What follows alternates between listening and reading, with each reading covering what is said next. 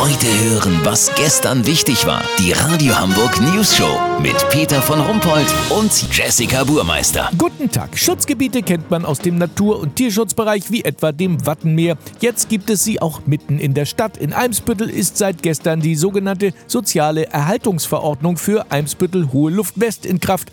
Das sogenannte Milieuschutzgebiet. Es soll 64.000 Mieter vor Gentrifizierung schützen.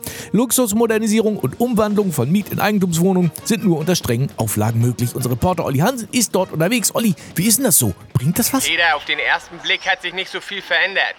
Es gibt ein paar Schilder mit der Aufschrift Milieuschutzgebiet. In diesem Bereich darf man sich schutzbedürftigen Hausbewohnern nur auf 300 Metern nähern. Anfassen, füttern und einfach rausreißen ist strengstens verboten. Im Park am Weiher ist sogar eine Beobachtungsstation eingerichtet. Hier kann man mit etwas Glück geschützte Mieter spazieren gehen sehen, die noch Mietverträge für unter 10 Euro den Quadratmeter haben. Immobilienmakler und Kaufinteressenten von Eigentumswohnungen sind auf allen Wegen unbedingt anzuleihen. Psst, warte mal, Peter. Ja, was ist denn los? Ich glaube, ich habe hier ein ganz seltenes Exemplar vor der Linse. Die weiß-graue, großlockige Eimsbütteler Spinatwachtel. Sie ist meist schon über 75 Jahre alt und der Schreck jedes Hauseigentümers. Oft bewohnt sie jahrzehntelang ihren Nistplatz.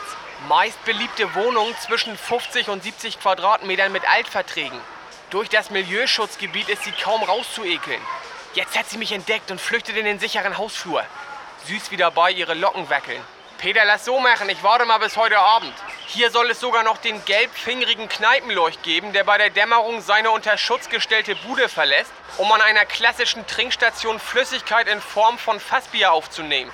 Wenn mir der vor die Linse kommt, melde ich mich noch morgen. Habt ihr das exklusiv, okay? Hochinteressant alles. Vielen Dank, Olli Hansen. Kurznachrichten mit Jessica Burmeister. Rückgabewut. Kommunen verteilen jetzt braune Tonnen für zurückgegebene Echo-Preise.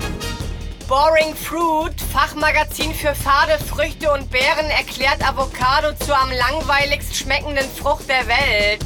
Daran ändere auch die zurzeit angesagte Guacamole-Matsche nichts.